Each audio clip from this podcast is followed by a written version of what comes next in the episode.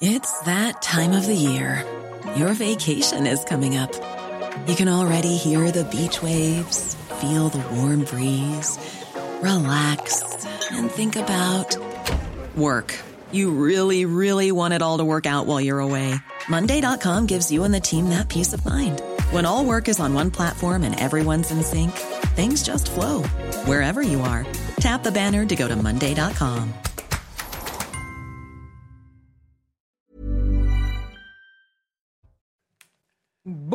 à vous et bienvenue à tous pour Midi News. On est ravis de vous accompagner. Paris devient une décharge à ciel ouvert. Paris, la poubelle ville du monde. Oui, je sais, c'est facile. Ou alors poubelle la vie.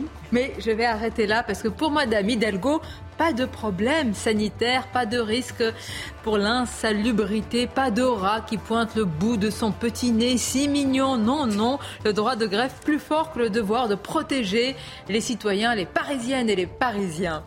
On va en parler bien sûr. Et maintenant, que va-t-il se passer à l'Assemblée nationale? Le gouvernement joue très gros, 49-3 ou pas? Et surtout, va-t-on vers une radicalité de la CGT encore plus grande? Vous entendrez un discours incroyable d'un responsable de la centrale syndicale.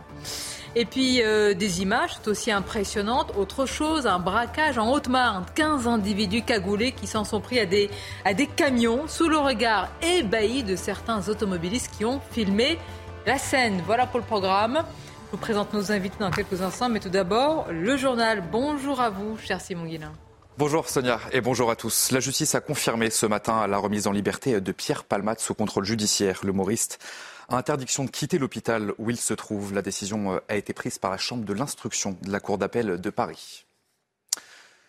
Direction euh, Marseille, dans ce journal où un immeuble squatté par des trafiquants de drogue a dû être évacué ce matin pour des raisons sanitaires. L'immeuble est situé dans le quartier de la Belle de Mai. Ça se situe au nord de la ville.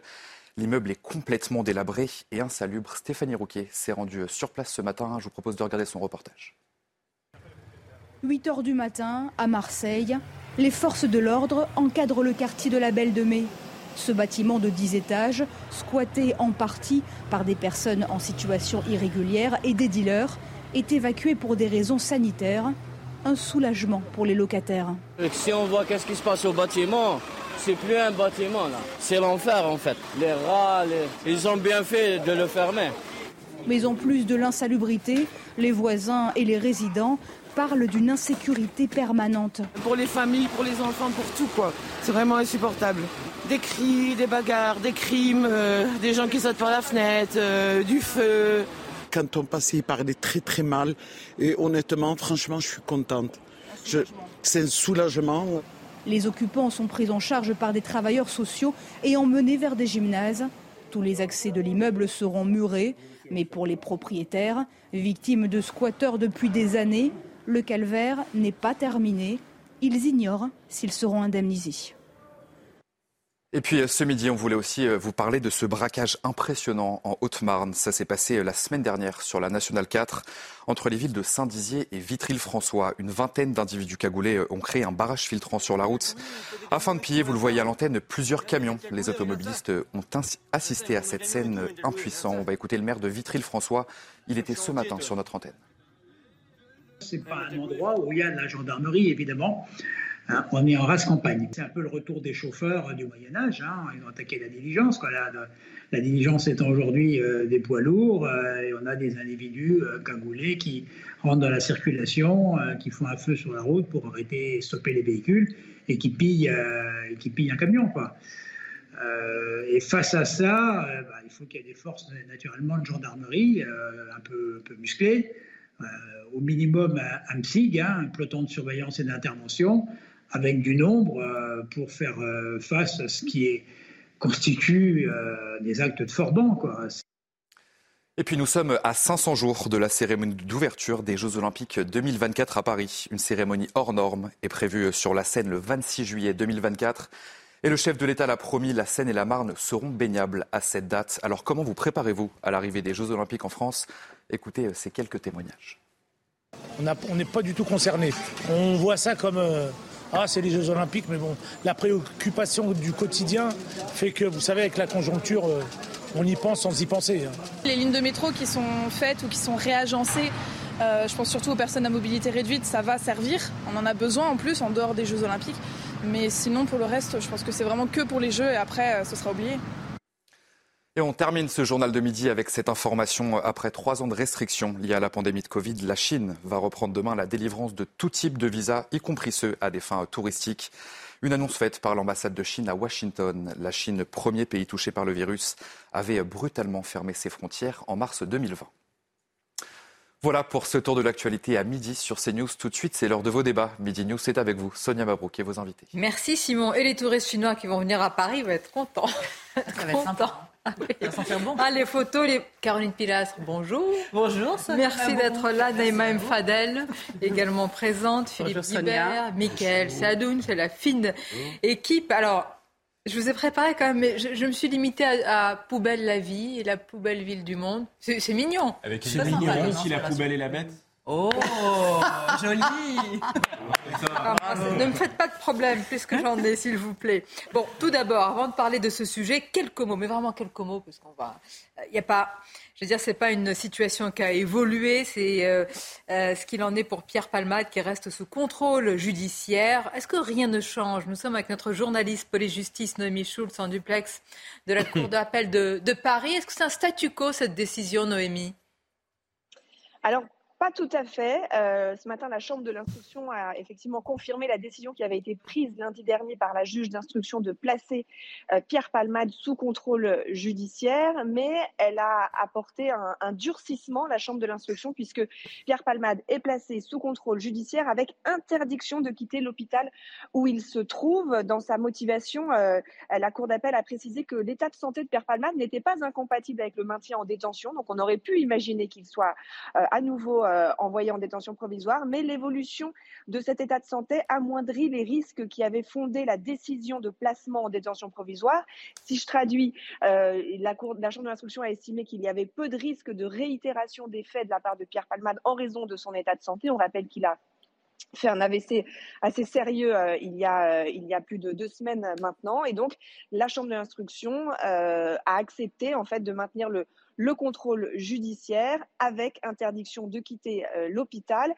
Ça veut dire que si dans quelques jours ou quelques semaines, euh, Pierre Palmade était amené à devoir changer d'établissement euh, pour changer de traitement, eh bien, il faudra une modification de son contrôle judiciaire. Il faudra qu'il en fasse la demande à la juge d'instruction. Mais on imagine le soulagement de Pierre Palmade et de son entourage, puisqu'il redoutait plus que tout la détention provisoire. Merci beaucoup Noémie. Noémie Schulz en direct et en duplex de la Cour d'appel de Paris. L'actualité, Paris, justement, ses monuments, euh, son atmosphère, son odeur si singulière. Ils sont moqueuses hein, aujourd'hui. Oh, ah non, ah ben non c'est un vrai sujet. Ah non, non, vous allez voir les risques sanitaires. Moi, j'ai appris énormément de choses. Par exemple, j'ai appris qu'un surmulot peut sauter jusqu'à 1m50. Ça arrive quand même. À... Si vous l'ennuyez. 1m50. Bah, si vous, oui, si voilà, vous voulez dire. Si euh, vous l'agacez, hein, oui. vous ah ouais dessus 1m50. Vous voulez dire, s'il rentre à la maison et que euh, je risque de l'agacer, il faut que je sorte, que je laisse euh, la maison Je pense. Bien. C'est très risqué. Bon, non, mais c'est un vrai, vrai sujet. La maire de Paris ne veut trouver, enfin, soutient les grévistes. Très bien. Philippe Guibert. Mais entre le, droit de grève et le devoir de protéger les citoyens, parce qu'on va parler des risques, ils sont réels, il y a quand même. hein, mais dans cette affaire, oui, bien sûr qu'il y a un sujet.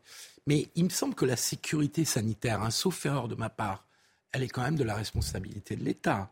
Et donc, si l'État, ses services, constate qu'il y a un état d'insalubrité, que ça devient dangereux, euh, euh, les services de l'État et l'État peuvent demander à la mairie de Paris de prendre les mesures nécessaires, le préfet peut saisir la mairie de Paris. Pourquoi la mairie de Paris ne saisit pas le préfet Mais ce n'est pas une grève contre la mairie de Paris, c'est une grève contre le, projet de réforme des retraites. je veux savoir, est-ce que c'est Anne Hidalgo Paris qui est responsable de cette grève Anne Hidalgo est à la fois une responsable politique nationale, malgré le score à la présidence. Ah oui, mais bon.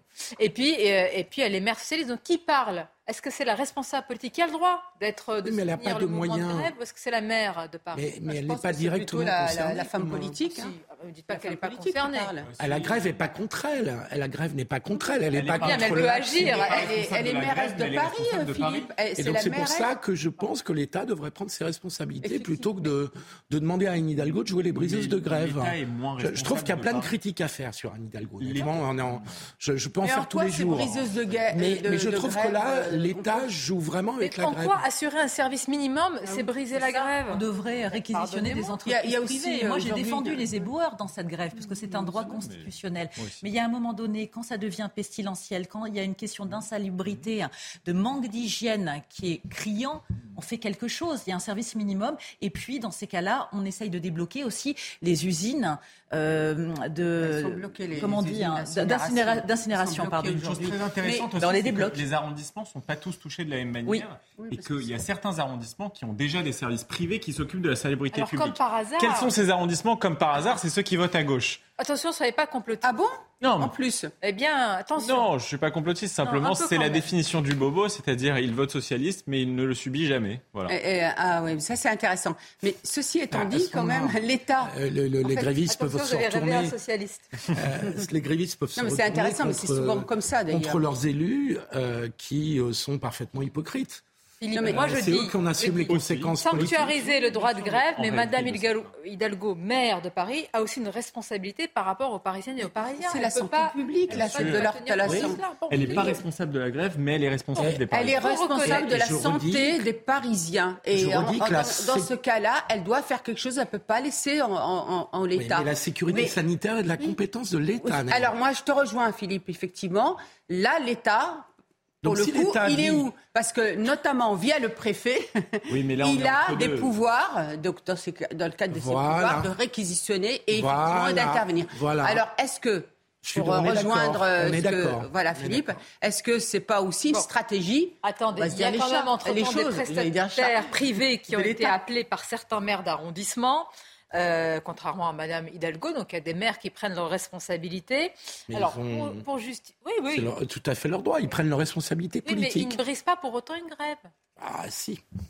Si, appelons les choses par leur nom. Ouais, mais alors, Pardonnez-moi, ramasser dur et si ça perdure. Sonia, Donc plus il y aura de poubelles, plus s'il y a des grève Je ne suis pas convaincu que ce moyen de, de faire grève enfin, ce- ce- soit le meilleur moyen de bloquer le pays et de rendre populaire euh, le mouvement.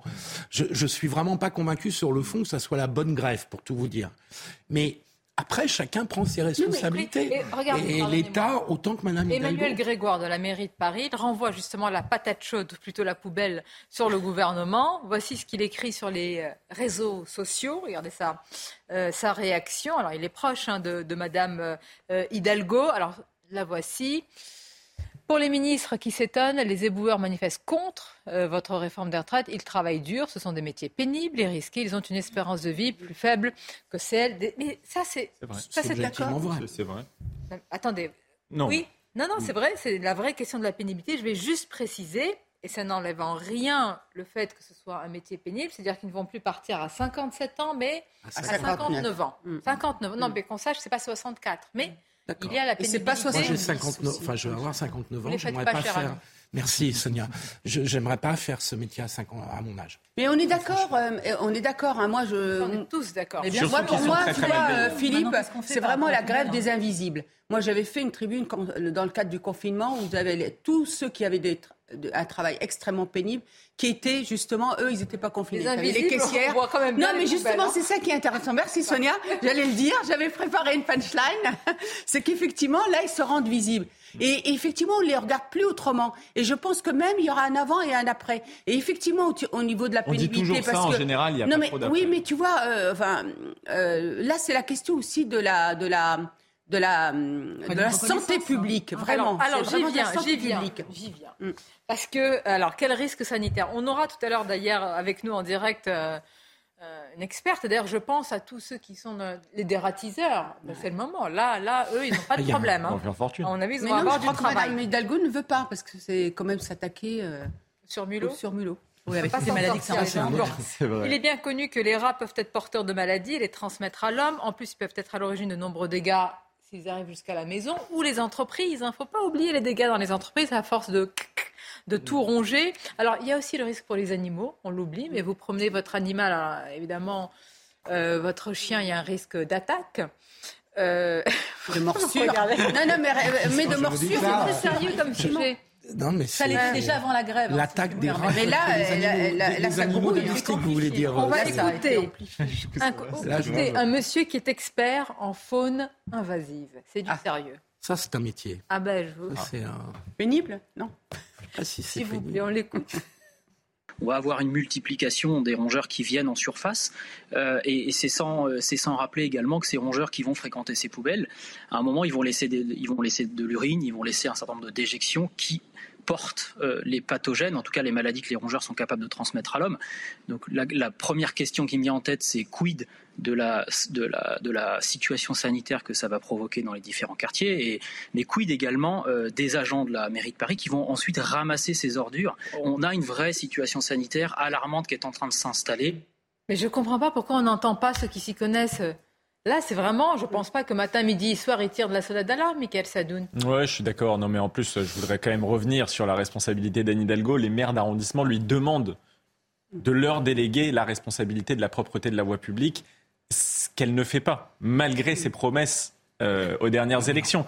Donc au bout d'un moment, elle est responsable de ce qu'elle n'autorise pas aux maires d'arrondissement et qu'elle a autorisé en plus pour d'autres maires cher d'arrondissement. Michael, truc pour- juste pour comprendre, certains maires d'arrondissement, eux, ont fait appel à des privés. À des privés. Comment ils ont fait s'ils n'ont pas la responsabilité Oui, oui, c'est vrai. Je crois Ah, qu'ils et pourquoi les autres faire, ne le- hein. Et pourquoi les autres ne le font pas alors à ce moment-là? Bah, Non, par mais exemple, attendez. Boulard a déjà fait appel. à Quand vous êtes maire, vous pouvez assurer un service minimum, j'allais dire, sur l'entièreté de la capitale. Bon, on a compris, le sujet devient en fait éminemment politique. C'est ça sûr. peut-être qui, ce qui nous intéresse, c'est que chacun se renvoie la balle, mais nous au milieu, j'allais dire nous, parce que nous vivons dans cette ville, nous y travaillons, nous euh, nous, nous y promenons, eh ben, nous on reste avec les déchets, les rats et les odeurs.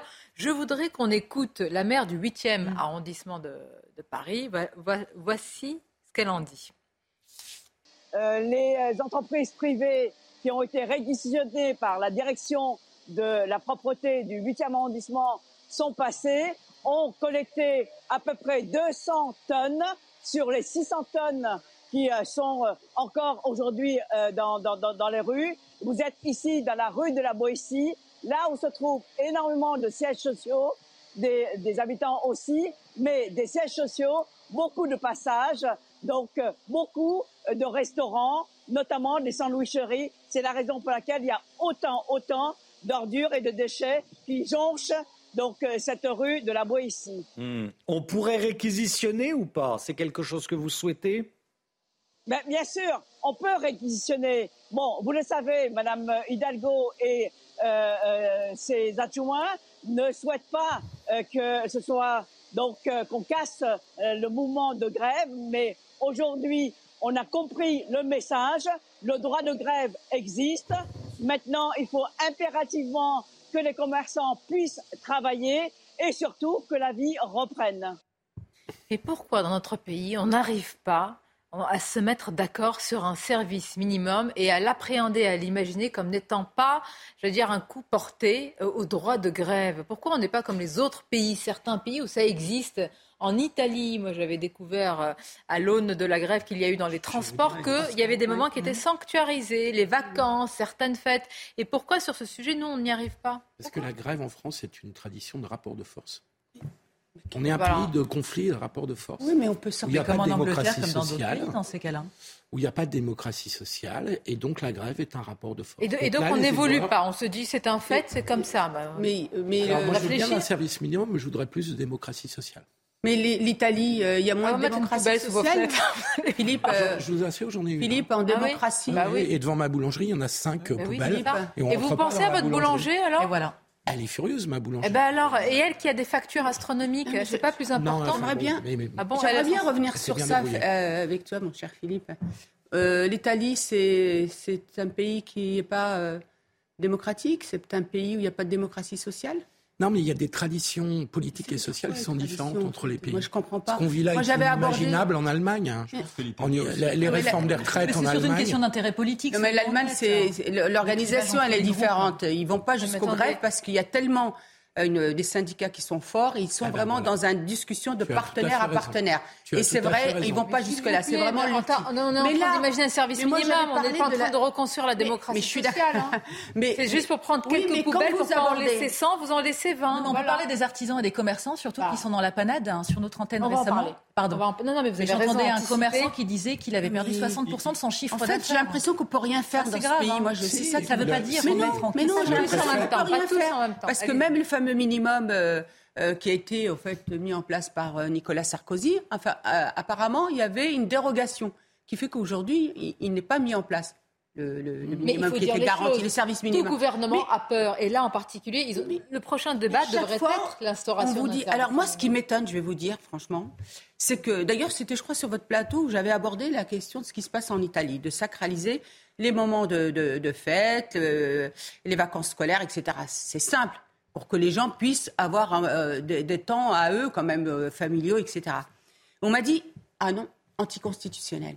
J'ai l'impression que dans ce pays-là, il y a des choses où on se dit c'est pas possible, la Constitution ne peut euh, ne peut pas accepter cela. Et puis d'autre part, quand on veut améliorer la vie des gens, la vie des Français, on, veut, on vous dit ah non, c'est même pas la peine, c'est pas constitutionnel. Donc Juridiquement, je ne sais pas, mais politiquement, il faut quand même être tout à fait honnête. S'il n'y a pas de, enfin, s'il y a un service minimum et qu'il n'y a plus de possibilité de blocage, est-ce que le politique écoutera les syndicats attendez, moi je veux rester sur à la fois les désagréments et surtout sur l'aspect politique plus que juridique, Mm. parce que là, vous allez voir, si ça continue, ça va être entre Madame Hidalgo et le gouvernement évidemment, avec tout ce qu'il y a derrière comme euh, ambition pour, euh, pour Paris, mais et, et- et- et les citoyens au milieu. Non, bien Mais sûr. c'est eux qui citoyens payent le font les plus. frais. hein. Il n'y a pas que Paris, mais les, quand même. les citoyens font les frais de la situation. Toujours. Ah bah, mais, toujours. mais dans le jeu de la patate chaude, euh, le gouvernement peut demander au préfet de police de Paris de constater qu'il y a un problème d'ordre public sanitaire. Et quand il y a un problème d'ordre public, il y a une grève, vous pouvez réquisitionner. Donc, on est dans un jeu complètement politique, vous avez parfaitement raison, où chacun se renvoie À qui la- profite la- le crime, si Le, je puis le dire. problème, qui effectivement, on est tous d'accord, ne peut pas durer. Enfin, on ne va pas rester avec des Oui, poubelles mais enfin, comme ça. ça, vous ne savez pas. hein. Euh, On verra euh, Je, demain. je pense que le gouvernement, mais je, suis peut-être mauvaise langue, On hein. va annoncer demain quelque chose? je pense que le gouvernement attend que la réforme soit votée euh, jeudi et, les- et pense que les le mouvement euh, de grève, celui-là et les autres, vont Philippe, se si tarir. vous, en descendant de chez vous, vous avez les moyens de contourner, etc., le commerçant ou le restaurateur c'est qui a les poubelles devant... Ah enfin, oui, mais bien sûr. Vous, vous installez un bistrot, là, tout à l'heure, en sortant de Midi News, tranquillement. C'est une bonne idée. Vous, vous vapotez, là. Vous n'avez pas envie d'avoir une vue sur euh, les poubelles. Ah non, tout à fait, mais quand la je vous disais, l'odeur, boulangerie euh, est jonchée de... Mais oui, Francis Palombi, il représente les commerçants de France. Il lance un véritable SOS. Je lance un appel vibrant, notamment à la mairie de Paris. Et nous allons, je vais leur, euh, je vais leur adresser d'ailleurs un courriel. Je vais les appeler. Je connais Emmanuel Grégoire parce que je travaille sur d'autres secteurs du commerce avec lui. Je vais me saisir de l'appeler dès ce matin et nous allons faire un communiqué de presse euh, que vous saurez, la presse, pour dire au secours, il faut réagir, il faut faire quelque chose. Le commerce se, se régresse de jour en jour avec de telles, de telles situations.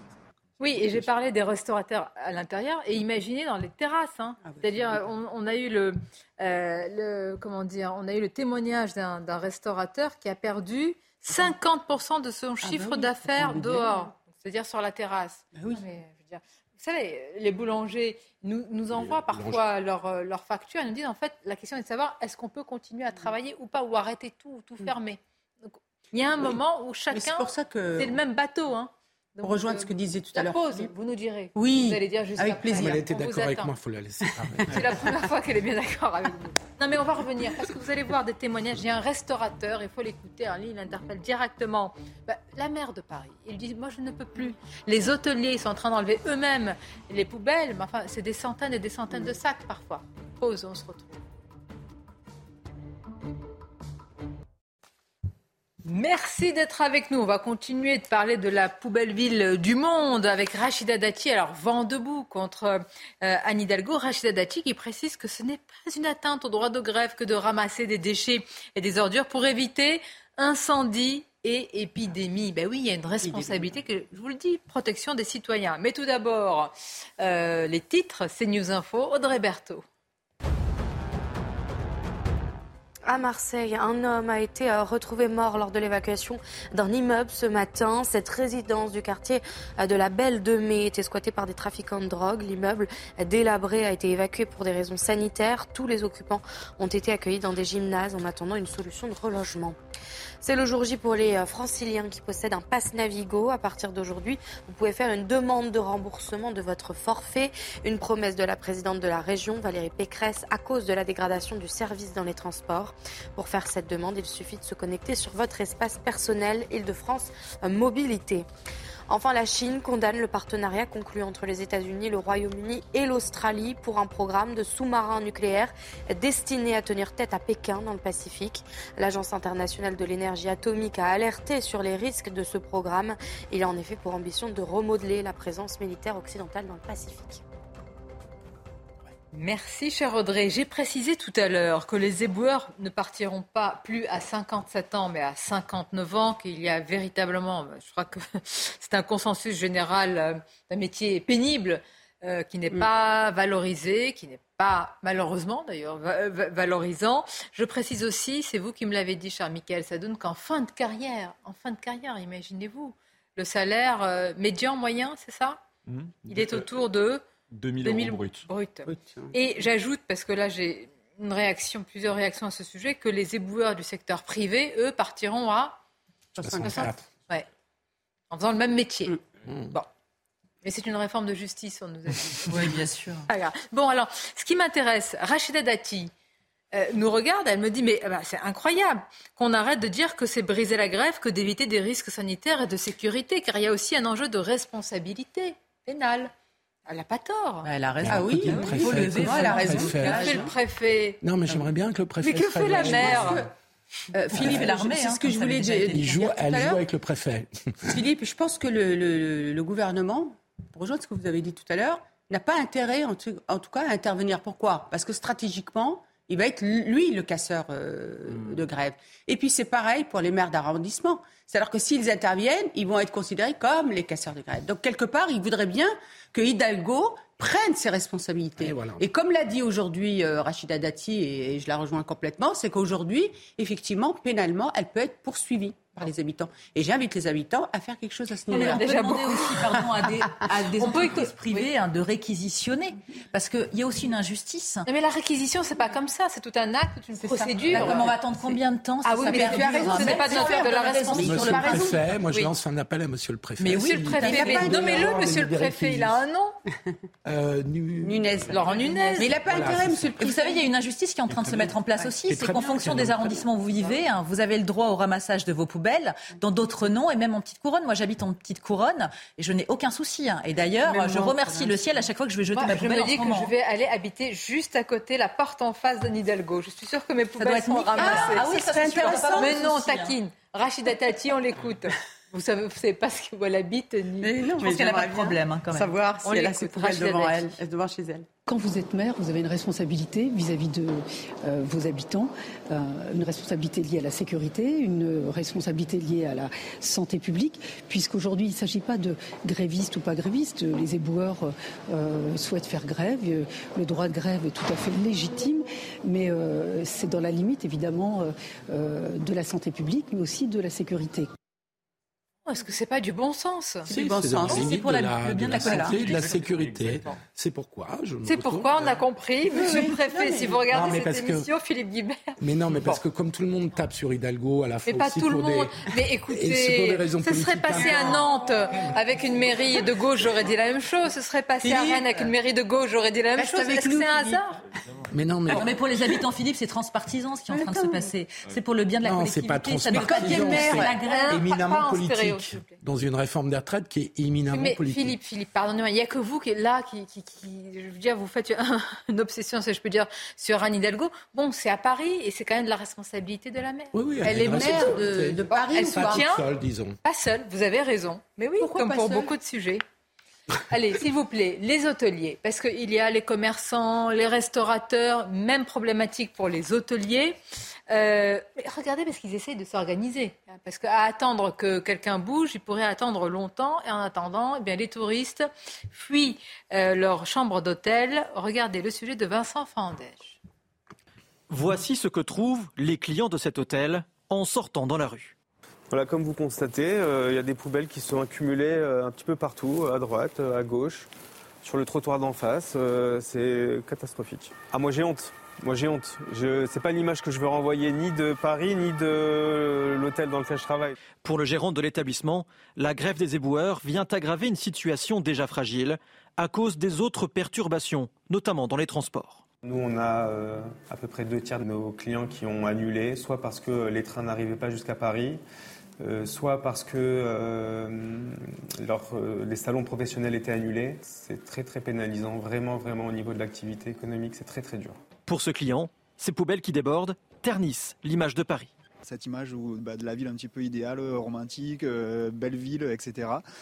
plus belle ville du monde, du coup, avec tous les déchets, ouais, c'est sûr que c'est pas, c'est pas, c'est pas la, les meilleures conditions, on va dire. Pour faire face aux annulations en cascade, le gérant de l'hôtel, qui a déjà baissé ses prix de 20% envisage de les brader encore plus. Voilà la réalité de la situation. Je vois quand même un seul euh, avantage à l'amoncellement des poubelles. Ah, lequel hein Voilà. Oh là, je crains le pire. Qu'est-ce qu'elle nous dit Ça empêche les trottinettes de circuler. Ah, ah Là, nous serons tous ah, d'accord. Je suis allée chercher quand même. Merci, Madame Hidalgo, je peux le dire. Voilà, enfin un moyen de lutter efficacement. Et le, pire, c'est que les commerçants, euh, les boulangers, les hôteliers, etc., mais nous-mêmes, parce que le prix, euh, les prix des logements, etc., bah oui, vous allez voir, qui a envie aujourd'hui d'habiter à Paris? Qui va vous acheter votre grand appartement, Philippe Guibert, quand vous allez le vendre? Paris est déjà une des seules grandes métropoles qui se vide de ses habitants. Elle se vide 12, 000 par an, c'est ça? Oui, oui. environ, non, mais on n'a plus... Enfin, moi, Alors, on continue le tour, si je puis dire, à la fois restaurateur, commerçant et, et hôtelier. On va écouter justement un propriétaire, je crois, d'un d'un bistrot euh, dans le premier arrondissement de Paris. Alors lui, il est vraiment énervé et il le dit avec ces mots. Beaucoup de poubelles euh, et surtout euh, saleté, insalubrité. Et le matin, quand on arrive, des rats. On en, voit le matin, quand on arrive vers 7h, 7h30, il y a des rats qui, qui passent de poubelle en poubelle et, euh, c'est pas gérable cette situation. Mais à un moment donné, il faut que la mairie, il faut que le gouvernement fasse quelque chose parce qu'on peut pas laisser, comme vous pouvez le voir, on peut pas laisser les rues comme ça. Réveillez-vous, Madame Hidalgo, s'il vous plaît. Réveillez-vous. Vivez un peu dans votre ville. Venez marcher. Vous prenez les vélos, on vous voit, vous êtes toujours en voiture. On vous voit. Marchez dans, marchez dans la rue, allez parler à vos citoyens, allez parler aux Parisiens. Ils vont vous expliquer leur ras-le-bol, qu'on est fatigué de plein de choses. On aime notre ville. Vous, vous, vous, la, vous, la rendez, vous la rendez détestable. Il a tout dit. Il a tout dit, il a tout résumé. Bon, mais moi je pense que quand même Anne Hidalgo est en train d'offrir la plus belle campagne de publicité jamais réalisée à très peu de frais en faveur de la privatisation des services municipaux. Là, vous vous dites, privatisons. Privatisons tout. Non mais pardon. Ça dépend de l'orientation politique. Il y en a qui vont dire euh, ça montre que les, les éboueurs sont essentiels, donc revalorisons-les. Et d'autres vont dire ça montre qu'on dépend trop des éboueurs du service public, donc privatisons-les. on peut ça faire dépend les des orientations politiques. Michael, on peut les revaloriser parce que c'est important, parce que quand, par rapport au montant que vous avez cité tout à l'heure, en fin de carrière, 2000 euros, c'est vraiment très peu. Voilà, tout en gardant quand même le service public. Parce que le service public, il est important. Mais aujourd'hui, on voit bien que le service public souffre aussi de ce peu de considération. et que les, les, euh, les élus. Vous payez des impôts locaux, je pense qu'ils sont assez élevés. À... Il y a un moment, il y a un moment, il y a un moment. Vrai. Vous pouvez exiger un minimum. Un minimum ah, de service minimum. Mais j'allais dans votre sens, ma chère euh, Sonia. Ah. C'est que moi, quand on est et, euh, maire d'une ville, quand on est en responsabilité, on doit faire le, tout ce qu'il faut pour empêcher que les, les, habitants puissent subir ces conditions-là. D'autant que j'ai de la mémoire. Il y ait un service minimum. Je crois qu'en 2016, Anne Hidalgo, il y avait eu une grève des éboueurs et elle n'avait pas laissé faire. Elle avait fait soit des réquisitions, soit des ramassages par les sociétés privées. Alors pourquoi ce qui vaut en 2016 ne vaut plus aujourd'hui? Parce que c'est très politique, c'est tout. C'est la mairie de Paris versus Renaissance. Mm. C'est un rapport de force aussi. Elle a le droit de soutenir les grévistes politiquement, idéologiquement, dogmatiquement. Mais on sait très bien que la ville est insécure et sale bien avant ce blocage des éboueurs. Donc euh, on a l'habitude en fait de voir Paris depuis très longtemps, voire plus d'une décennie dans cet état, ce qui est totalement scandaleux. Une fois de plus, on n'oppose personne. Et je ne comprends pas le mépris que certains pourraient avoir vis-à-vis de ce secteur d'activité. On est tous une chaîne, on a besoin des éboueurs, heureusement, et merci qu'ils sont là. Ah ben Mais il y a un moment donné, je vais vous dire, on peut entendre, en fonction de l'angle où on se trouve, moi j'entends aussi les commerçants, j'entends ce restaurateur, j'entends cet hôtelier qui sont exaspérés. Ils ont vécu les gilets jaunes, ils ont vécu les 47 jours de grève, ils essayent de s'en sortir. Il y a eu la Covid, on n'en est pas remis. Donc il y a un moment donné, il faut essayer de faire au mieux pour le bien de la collectivité. il faut qu'on dise, ce qui pose problème, ce ne, pas, ce, ne sont pas les éboueurs qui font grève. Bien sûr que non. C'est la, la, réaction. Voilà, c'est ça. L'absence de réaction. Exactement. On a entendu le micro CNews et on a posé la question aux passants. Que disent-ils? Non, les ordures, ça concerne tout le monde. Ça doit rester dans le domaine public. Ici, euh, ici c'est privatisé et il n'y a pas une, poubelle qui traîne, alors que dans les autres euh, arrondissements, c'est effrayant. Il y a des montagnes d'ordures. Euh, oui, je dirais oui pour une question sanitaire et de santé publique, parce que ça, c'est important. Et en même temps, je suis quand même pour que les travailleurs défendent leurs droits ça reste euh, du bien-être public. Et euh, je pense que c'est quelque chose qui doit rester euh, à l'État. J'ajoute quand même, parce que j'ai parlé des adultes, j'ai parlé des animaux, je ne fais pas le classement, mais et les enfants? Ah oui. C'est un vrai risque? Bah, mais que répond la mairie sur ça Si un enfant, bah, évidemment on fait attention, mais est mordu par un, par un rat. Un bébé qui, qui circule à... Qui est responsable? Moi j'aimerais bien savoir si, si vous êtes une maman, que votre enfant est, mordu par, par un rat, parce qu'il y en a et on les voit tous évidemment, et là ça va multiplier leur présence, qui est responsable? Est-ce qu'il faut s'adresser à l'État, au préfet, à la mairie, euh, à l'arrondissement ou à la mairie, euh, de, à la maire de Paris? Non, non, mais c'est effectivement, c'est dans cette incertitude-là qu'on est. Euh, mais encore une fois, hein, je ne veux pas être. Euh, encore une fois, hein, s'il y a un problème sanitaire des risques tels que vous les décrivez, euh, les services de l'État sont quand même en première ligne. Hein, là, et, c'est à eux de tirer la sonnette d'alarme. Ils sont en deuxième ligne. Mais alors, vous êtes en train de dire, c'est quand même la que le gouvernement fait semblant de laisser pourrir, parce que là c'est vraiment le cas, la situation. Ouais. Oui, oui, oui. Ah bon? Oui, parce que si vous voulez faire une réquisition pour des motifs. Il y a une de provocation de, Clément Beaune euh, contre euh, la mairie de Paris. Bon, Clément Beaune qui en plus a peut-être des ambitions. Euh, peut-être bien, oui. Voilà. On ne peut pas l'exclure. on ne peut pas l'exclure. non, après, c'est sûr qu'il y a un glissement du sujet progressif à mesure que le temps passe. On est passé d'un sujet de propreté qui, pour le coup, concerne la mairie de Paris à un sujet de santé publique qui concerne peut-être plus les services de l'État. Donc, à mesure que le temps passe, c'est vrai que les acteurs responsables ne sont pas moi, forcément les mêmes. Moi, franchement, euh, imaginez que ce soit quelqu'un d'autre qui soit euh, à la tête de la mairie de Paris, que ce soit pas Anne Hidalgo, puisque quand même, elle concentre beaucoup de crispation. Moi, je pense que c'est de la responsabilité d'un maire, c'est dans le, vraiment dans les prérogatives d'un maire que de s'occuper de, de, de, ce genre de désagréments pour, pour ceux qui habitent la ville. Disons que Parce que, attention, hein, si, si, si, vous excluez ça, si vous sortez ça du champ de ses prérogatives, à quoi sert un maire Non, non, mais là-dessus, je suis d'accord. Euh, je trouve que si elle était plus habile, ah. Elle nous a pas toujours habitués à l'habileté, euh, à Hidalgo. Ah. Euh, mais si elle était plus habile, elle pourrait ne serait-ce que prendre la parole en disant cette situation ne peut pas durer. Je vais en parler avec le préfet, par exemple, pour partager le fardeau du, sujet. Voilà, et reconnaître qu'il y a un risque sanitaire. Parce que moi, et, demander, par, exemple, au service de l'État, euh, veuillez mesurer le risque sanitaire et s'il y a risque sanitaire, eh ben, il faudra faire des réquisitions. c'est assez intéressant parce Ce serait plus habile que de, laisser le. Les syndicats avaient annoncé un pays bloqué, il faut le dire, ça n'a pas été le cas. Il y a eu il y a de fortes mobilisations, mais le mouvement affaibli. Par contre, ce, qui est en train de devenir très symbolique, symptomatique, etc., c'est une grève des éboueurs. C'est ça. Qui n'a pas été prévue d'ailleurs, pas tellement par les syndicats, ni par le gouvernement, ni par les maires. Ce qui écrase tout le reste du mouvement social dont on ne parle plus. Ça veut dire il est beaucoup plus impactant en fait euh, que, que les, autres euh, manifestations, en fait, parce qu'elles n'ont pas bloqué le pays, on a pu vivre euh, comme d'habitude, etc. Mais là, cette visibilité, je reprends des invisibles, de ceux qui sont au quotidien. Pour nous, parce que tous les travaux qu'ils font au quotidien, ça nous permet aussi de vivre la ville, en fait. Hein. Et là, c'est intéressant parce que, effectivement, j'ai l'impression qu'ils sont en train de complètement rendre invisible bah, les syndicats pour le coup. Alors regardez avec euh, ces, images, etc. Souvenez-vous d'un slogan, il n'y a pas si longtemps, d'un slogan d'une promesse. Et là, c'est Emmanuel Macron qui a dit vous pourrez vous baigner dans la Seine. Là, vous imaginez, tranquillement, comme promesse ça. Depuis Chirac. Et, depuis ah, Chirac. Depuis Jacques Chirac. Ah oui. Ah, dans les années et qui avait dit quasiment la même chose. Promettait qu'il se baignerait dans la Seine à la fin de son mandat de maire de Paris. Et, eh eh ben on l'a.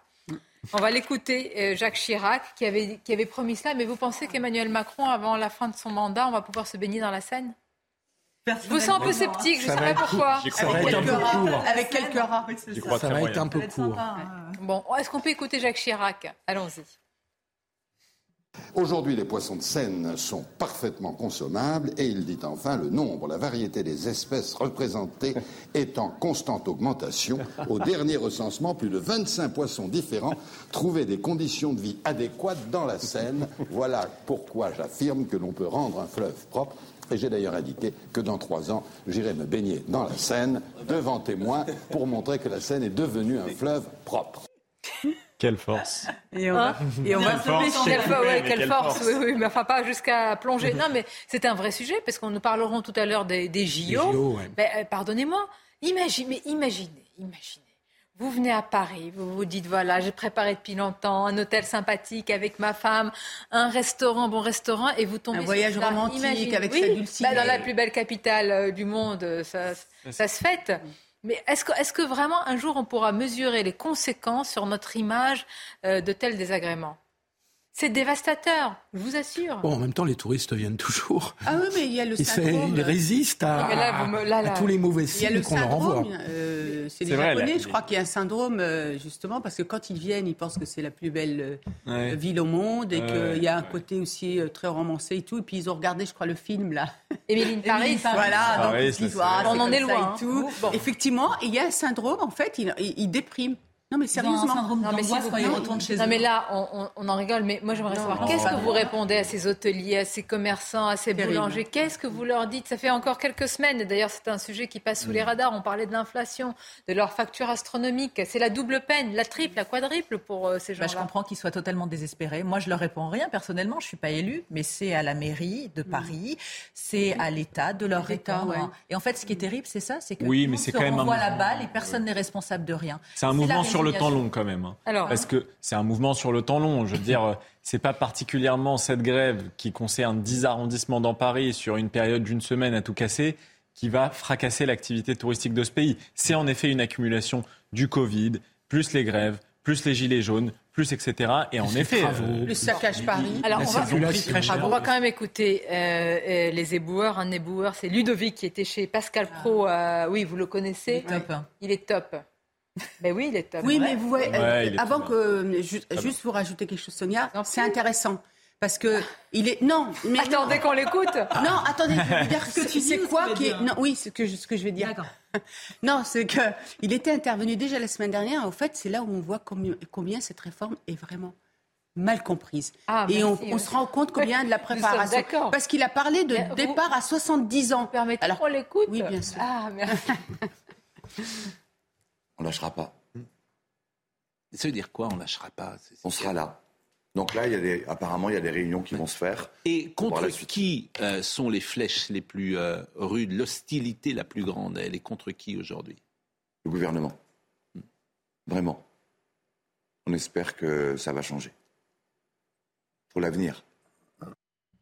Alors, il pose la vraie question, parce qu'à la fin, quand on va compter les poubelles, si je puis dire, qui sera responsable? Est-ce qu'on imputera la responsabilité au gouvernement ou euh, aux grévistes? Parce que ça, c'est une vraie question. Ah, Est-ce que jusqu'à quand on va soutenir? On l'avait posé pour les autres journées de mobilisation, ça n'a rien changé. Les Français sont majoritairement contre ce texte, mais quand ça commence à les toucher de Mais près... c'est le gouvernement, Sonia, bien Ah, pour vous, c'est le gouvernement Ah oui, mais vous posez même la question, les gens, le ils voient le gouvernement. parce Donc en fait, pour si- résoudre ça, il faut retirer la réforme. Ah, Écoutez, retirer la, ré- la réforme, euh, voir. En si tout cas, c'était ouais, en si c'était vraiment le qui gouvernement, il y aurait des grèves des boueurs partout. Or, pour le moment, ça ne concerne que certaines zones dans Paris. Ah oui, mais je pense- pas je tellement encore un sujet en lien national. avec. euh, Non, non, mais moi, ma question, Anne euh, vous posez la question, je veux dire, ceux qui, vous qui nous regardez, est-ce que ce- selon vous, c'est le gouvernement qui est responsable de cette situation, son intransigeance, ou alors euh, son aveuglement, ou alors c'est au contraire euh, les syndicats, les grévistes? Non, je crois que la, la- la réforme des retraites est nécessaire. Je Ah suis non. pas sûr qu'elle aurait dû être faite dans ces termes-là. Après, le ton du gouvernement, je m'excuse, il a quand même été pas mal dans le dialogue sur les, sur les premières semaines. Maintenant, s'il lâche Dialogue, encore aujourd'hui, il eux, rendra. hein, Avec les républicains, Alors là, il a dialogue dialogue avec les Avec les Michael. républicains, non, mais il a cédé des Non, pousses de terrain quand même. Si bien, que, suis- si bien que la réforme devient de plus en plus inefficiente du point de vue des finances publiques. Je, redis que cette réforme. Moi-même, je suis. Attendez, je on va marquer une courte pause parce que là même quand vous parlez en même temps déjà qu'on qu'on la comprenait pas la réforme on la comprend encore moins. Il faut le dire. Et ce qui m'intéresse maintenant, est-ce que ça passe ou ça casse Oui, bien sûr. Et si ça passe par le 49-3, qu'est-ce qui va se passer ensuite? Parce que le match n'est pas terminé, préviennent les syndicalistes. Non, il ne sera pas terminé, mais, euh, Ah, il mais y a le Conseil sera- constitutionnel surtout derrière. hein. Qui le Conseil constitutionnel. Mais il y aura plus de colère. Parce que quand même, on peut avoir une surprise. C'est la hein. colère. Mais bien sûr, ça. c'est le mécontentement Ah oui, tout ce qui va se passer, vous allez euh, vraiment rester avec nous parce que vous allez écouter un discours d'un responsable de la CGT. Monsieur Martinez, par rapport à lui, c'est c'est- c'est- Ouais, c'est le congrès. la tendresse, CGT. Monsieur Martinez. c'est rien du Il a tout. été assez modéré, monsieur Martinez, pendant ce mouvement. Bah, de votre point de vue, Il oui, il est modéré, euh, oui. L'économie à genoux, c'était moyen. Une, une- une Oui, pause. d'accord. C'était pas lui, c'était pas lui, c'était pas sa phrase. Ah, c'était pas. Je crois, mais euh, je crois pas qu'il a- qu'il l'ait reprise parce qu'il Ah, est quand même. Euh, repris. C'était la hein, CGT. c'est un moustache qui a- D'accord. Le problème, c'est qu'il y a la surenchère à l'intérieur de la CGT. Oui. Merci d'être avec nous. Bon appétit si vous êtes à table. On va parler des rats, des surmoules. La transition. Non, mais, mais oui, mais, oui, c'est la vie, c'est l'actualité. Ben oui. Et ben, si vous êtes dans une brasserie avec l'écran CNews et vous avez soit CNews, soit vous regardez de l'autre côté de la ville, vous avez des poubelles. On va en parler. Nous allons vous montrer des images incroyables d'un braquage digne d'un western. Nous parlerons du 49.3, that is the question, 49.3 ou pas. Mais d'abord, rebonjour Simon pour le journal. Rebonjour Sonia et bonjour à tous ceux qui nous ont rejoints à 13h sur CNews. On commence ce journal avec l'affaire Pierre Palmade. La justice a confirmé ce matin sa remise en liberté sous contrôle judiciaire. L'humoriste a interdiction de quitter l'hôpital où il se trouve actuellement, une décision prise par la Chambre de l'instruction de la Cour d'appel de Paris ce matin donc. À la prison de Condé-sur-Sarthe, dans l'Orne, un détenu a agressé un surveillant avec une paire de ciseaux. Ça s'est passé hier après-midi. Le surveillant a été touché à l'omoplate et il a été immédiatement évacué par les secours. Deux autres surveillants de l'établissement pénitentiaire ont également été blessés lors de l'intervention. Les trois surveillants ont été euh, transportés à l'hôpital. Et puis adieu euh, aux vieilles chaudières. 1000 projets ont été sélectionnés afin de réduire rapidement la consommation d'énergie fossile des bâtiments publics pour un coût total de 130 millions d'euros. Une annonce qui a été faite aujourd'hui par le gouvernement. Et puis en France, les réserves d'eau sont au plus bas partout sur le territoire, notamment euh, dans le département des Bouches-du-Rhône, où des pluies conséquentes sont d'ailleurs toujours attendues. Et en ce moment, les températures sont très douces. Il a fait jusqu'à 27 degrés hier après-midi par endroit. Et cette situation inquiète les, administrés. Reportage au bord d'un lac à Vitrolles, signé Stéphanie Rouquier. Regardez. Avec des températures printanières, ce lac, aux portes de Vitrolles, s'anime. Il fait très beau, c'est la température idéale. Euh, pour la meilleure pêche, c'est la pluie, mais bon. Avec la sécheresse, tous ces habitués du site ne cachent pas leurs inquiétudes. On sent que c'est de plus en plus sec, mais il faut que tout le monde se sente, euh, se sente concerné. Vraiment, les eaux sont basses, ça fait peur. faut qu'il pleuve. C'est le climat. Quand Le l'eau, climat. quand l'eau passera à 2 euros du litre, le carburant il sera à 50 centimes. 2 euros le litre. Quoi faire? Il y a la mer à côté. Ils seront obligés de faire euh, comme euh, dans les pays euh, comme l'Arabie Saoudite. On payera euh, le- l'eau plus cher, mais ils seront obligés. Les pêcheurs qui démarrent la saison de la truite pensent à l'avenir. Leur activité pourrait être menacée. Ah, le poisson, c'est ben, en fait, j'ai plus de pression sur lui. hein. Il y a moins d'eau, donc forcément, il vit beaucoup moins bien. Les quelques pluies de ces derniers jours n'ont pas permis de recharger les cours d'eau et les nappes phréatiques. Tout le département des Bouches-du-Rhône est en vigilance sécheresse. Dans le reste de l'actualité, la Corée du Nord a tiré deux nouveaux missiles balistiques cette nuit. C'est ce qu'a annoncé euh, Séoul. Les deux missiles balistiques de courte portée ont été tirés en direction de la mer de l'Est. La Corée du Nord a déclaré que ce lancement visait à vérifier ses moyens de dissuasion nucléaire dans différents espaces. Et puis enfin, cette information euh, en Californie, plus de 10 000 personnes ont été évacuées à cause des inondations. Des habitations euh, ont été inondées et des véhicules submergés après la crue de la rivière Parajo qui se situe au sud de San Francisco. C'est une première tempête qui s'est abattue sur cet État américain ce lundi.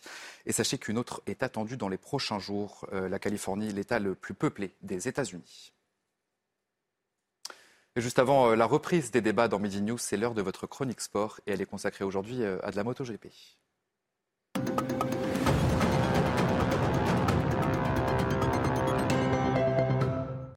Alors que la saison n'a pas encore démarré, Johan Zarco semble déjà prêt. Deuxième du dernier week-end d'essai de pré-saison à Portimao, le Français est à l'aise sur sa Ducati. Pas de quoi s'enflammer pour autant. À l'aube de sa septième saison en MotoGP, Zarco le sait, tout reste à faire. C'est un, début de processus. Il faut réussir à, à rester là-dessus euh, pour, euh, pour continuer de grandir parce que la saison est longue. Une victoire, voilà peut-être l'objectif principal de Johan Zarco cette saison. 104 départs en catégorie Rennes, 15 podiums, mais jamais sur la plus haute marche.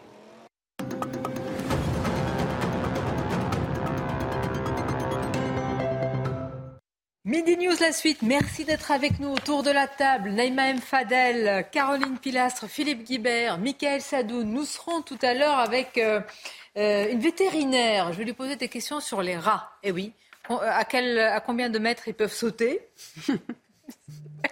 C'est bien, c'est bien, c'est bien d'être grand dans ces, dans ces situations, quoique.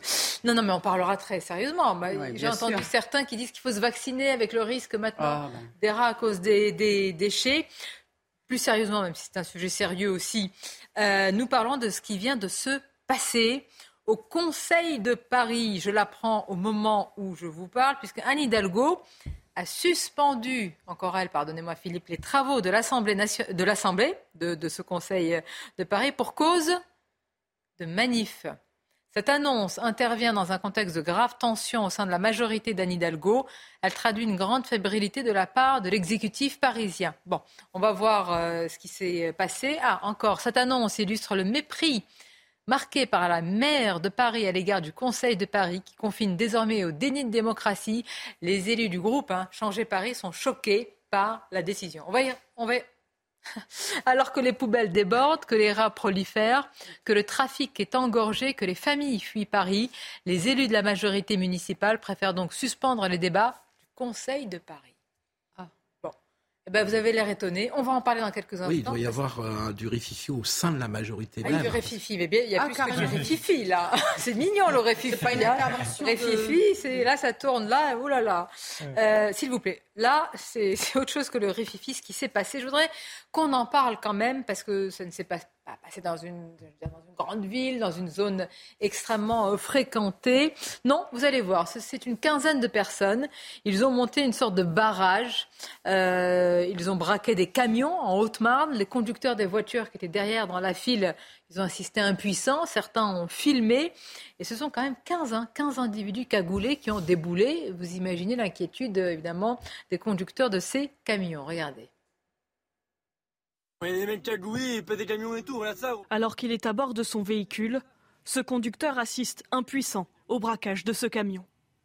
Il est entre 20h et 21h le 6 mars dernier, lorsqu'un barrage est dressé sur la nationale 4 entre les villes de Saint-Dizier et Vitry-le-François en Haute-Marne.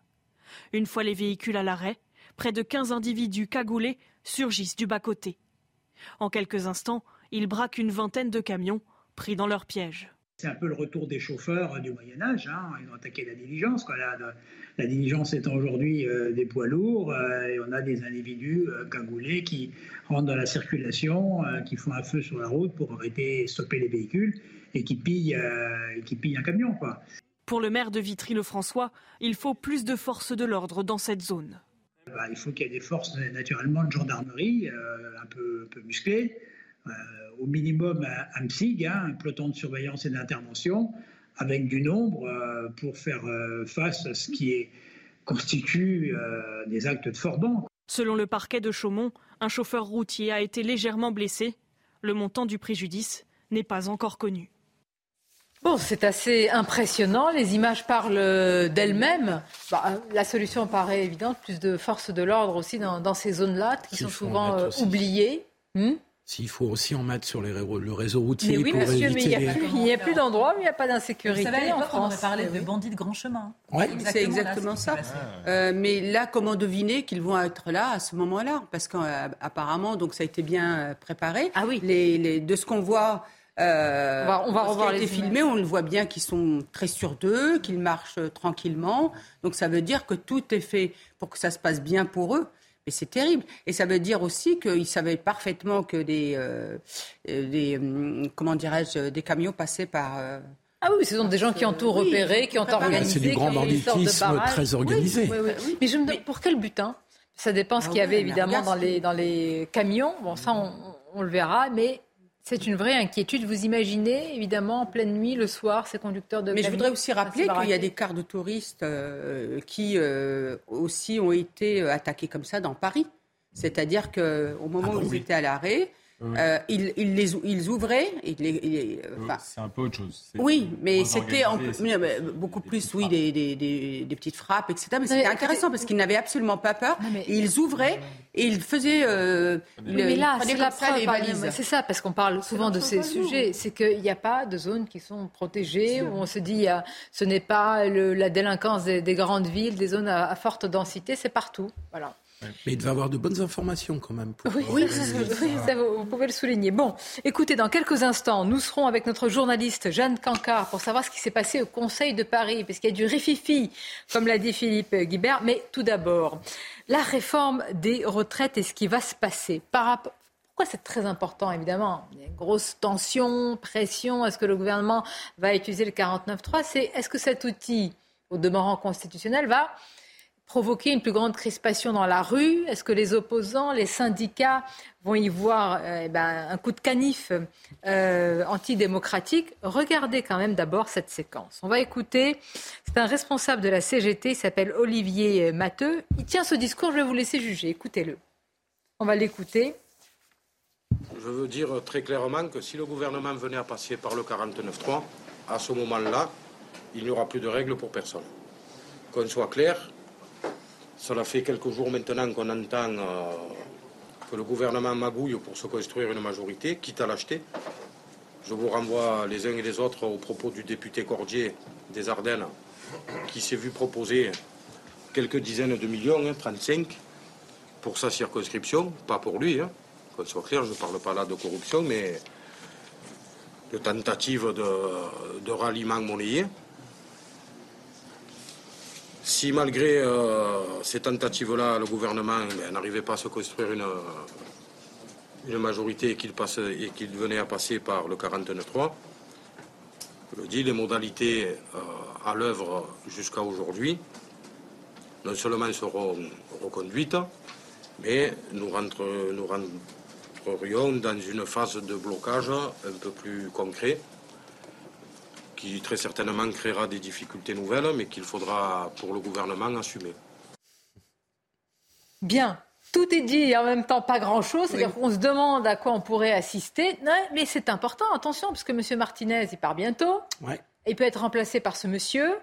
Euh, déjà qu'on disait que parfois Philippe Martinez c'était un petit peu la radicalité, eh ben on, on va voir les, les 50 nuances là. hein. Ah il y a un jeu de surenchère à l'intérieur de la Mais je pense que c'est même pas, en fait, c'est même pas euh, l'intérêt de, de- de- du gouvernement d'utiliser le 49.3. Oui, mais ça, Parce que c'est une défaite, c'est une défaite. mais Donc, à mon Naïma, avis, Naïma, oui.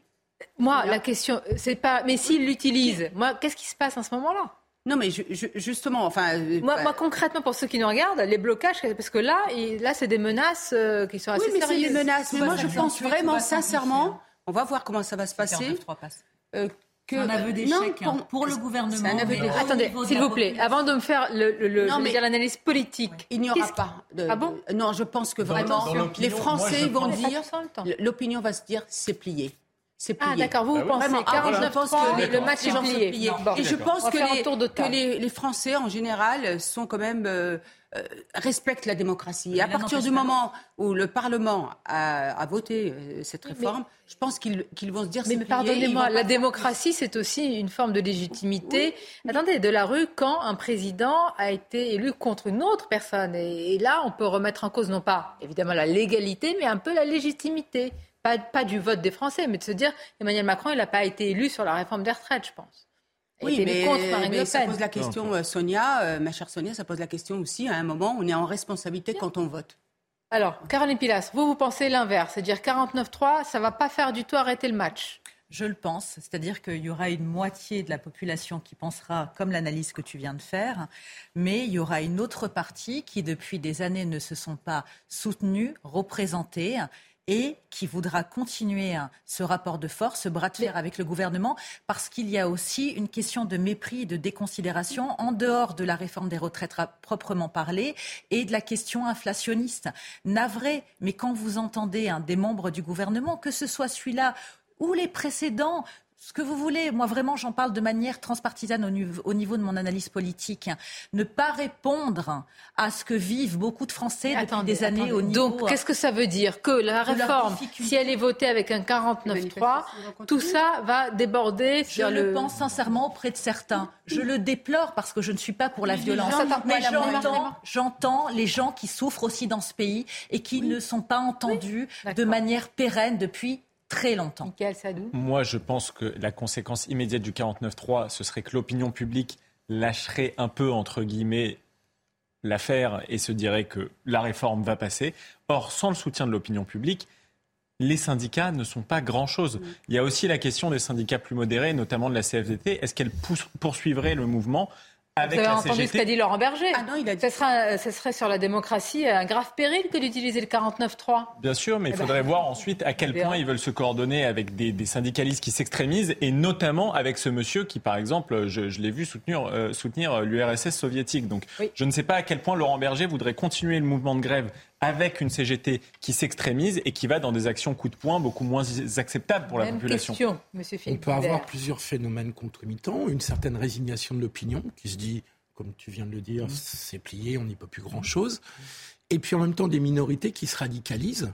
Tout ça dans la division syndicale, parce que je suis d'accord. Eh ben, la CFDT, ouais, mais là, ça veut dire vraiment c'est le pourrissement. un morcellement, un émiettement Absolument. de l'opinion. C'est le risque, à mon avis.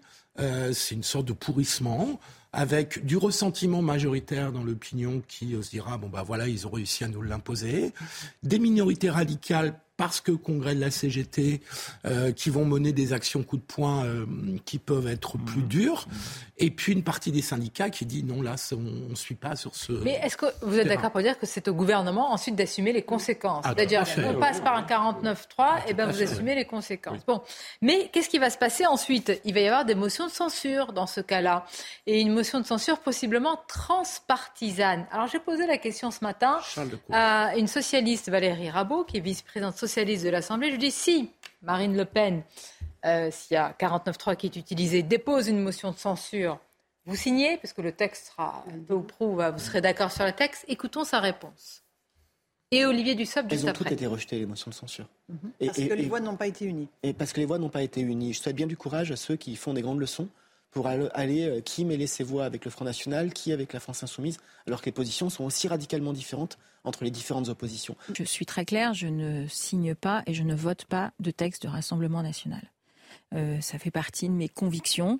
Euh, je, je, pense que l'arc républicain est précieux et doit être défendu à tout instant.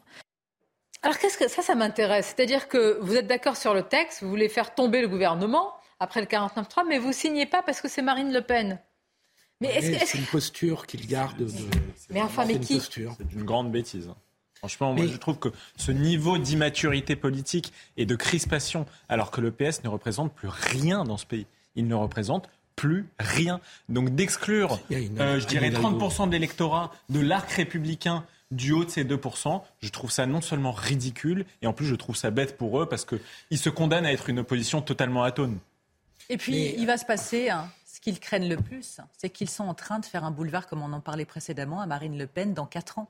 Et ça, moi, j'en suis persuadée. En ayant des postures, en ayant une idéologie aussi stupide de mon point de vue, à ne pas penser à l'intérêt général, mais uniquement à leur bah, groupe et à leur poste, qu'est-ce qu'ils vont répondre aussi hein, à l'électorat mais il y a une personne qui, Qu'est-ce qui se passe en fait par rapport à ça? Une défiance politique un peu plus grande, une abstention supplémentaire dans 4 ans? Mmh.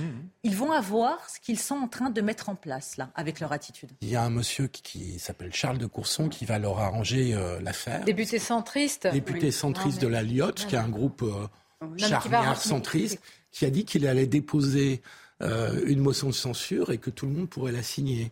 Et donc ça évitera à Madame. Euh, oui, mais au final, ils auront signé un même texte, ils auront posé leur signature. Oui, mais si voilà, à un moment donné renverser, c'est là aussi où il faut faire de preuve de responsabilité politique. Euh, Attends, c'est que si vous voulez renverser le gouvernement, il faudra bien voter avec des gens qui ne sont pas d'accord avec vous et avec lesquels vous n'êtes pas d'accord. Elle dit même pas pas d'accord. Elle dit qu'elle ne partage pas les mêmes valeurs républicaines, donc elle, elle exclut de l'arc. Mais ça, à la limite, elle peut, ah, mais recevoir. Mais si on veut être responsable politiquement, si on veut renverser ce gouvernement et pas se payer de mots, on sait très bien qu'on a besoin des voix du député du Rassemblement national. Vous n'y pas renverser le gouvernement quand même quand vous dites Ah, moi je commence à me poser des questions. Non, ça ne passera pas. Je commence à me poser des questions. Il faudrait que ce soit la NUP plus le Rassemblement national plus, il me semble, 40 députés des Républicains. Là, là, le compte pour l'instant n'y est pas. La Neymar, sur le fait que... Bah, en fait, que dit cette élue socialiste C'est-à-dire qu'elle place avant son combat, selon elle, hein, de valeur contre le Rassemblement national, devant euh, la réforme des retraites et une cohérence à voter avec Marine Le Pen. Oui, donc du coup, elle est plus euh, crédible.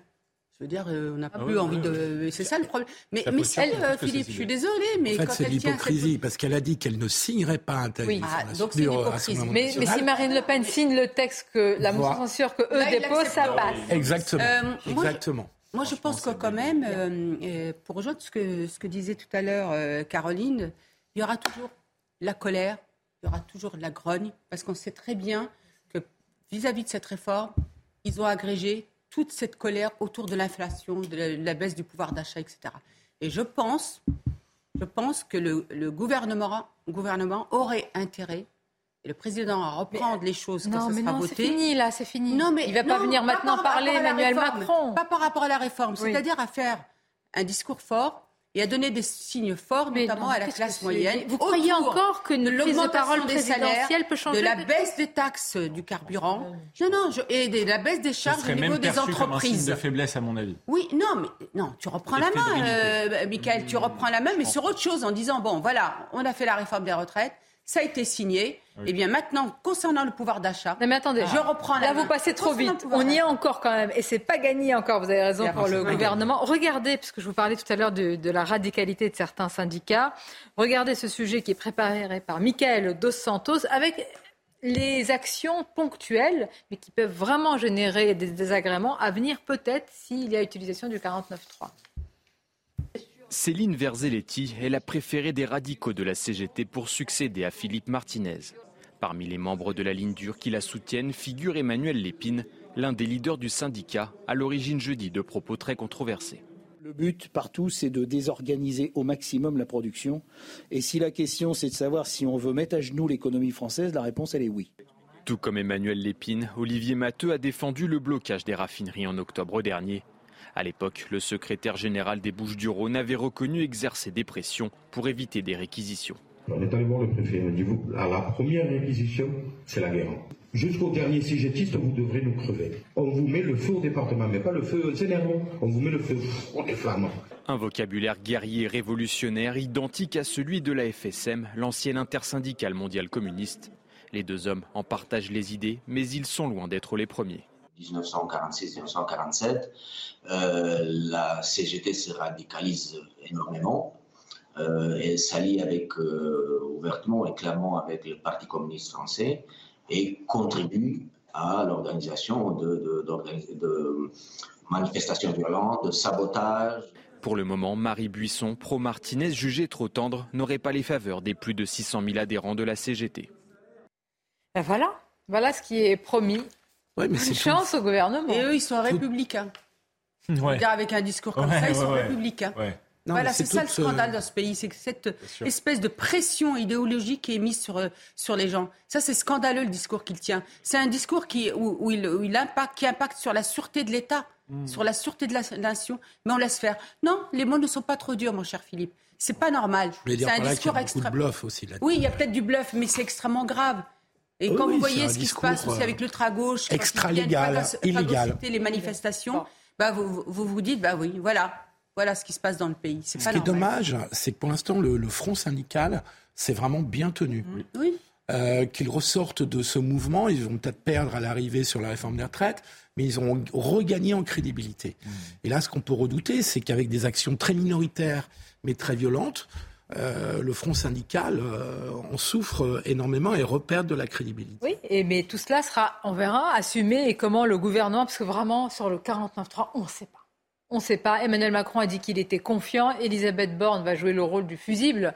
Parce que bonne chance hein, pour partir s'il manque une ou deux voix, y compris dans la majorité, parce que le risque d'exclusion Bon, à mon avis, la menace nucléaire, elle fait pas peur à grand monde. La hein. dissolution, là, elle ne fait pas peur à grand monde parce ah bon, que. D'accord. Alors. Bah, si tu retournes. Non, mais c'est intéressant parce que je... Honnêtement, les députés macronistes qui reviennent euh, devant leurs électeurs Oui. pour dire. euh, serait très favorable. au Oui, ils ont peur.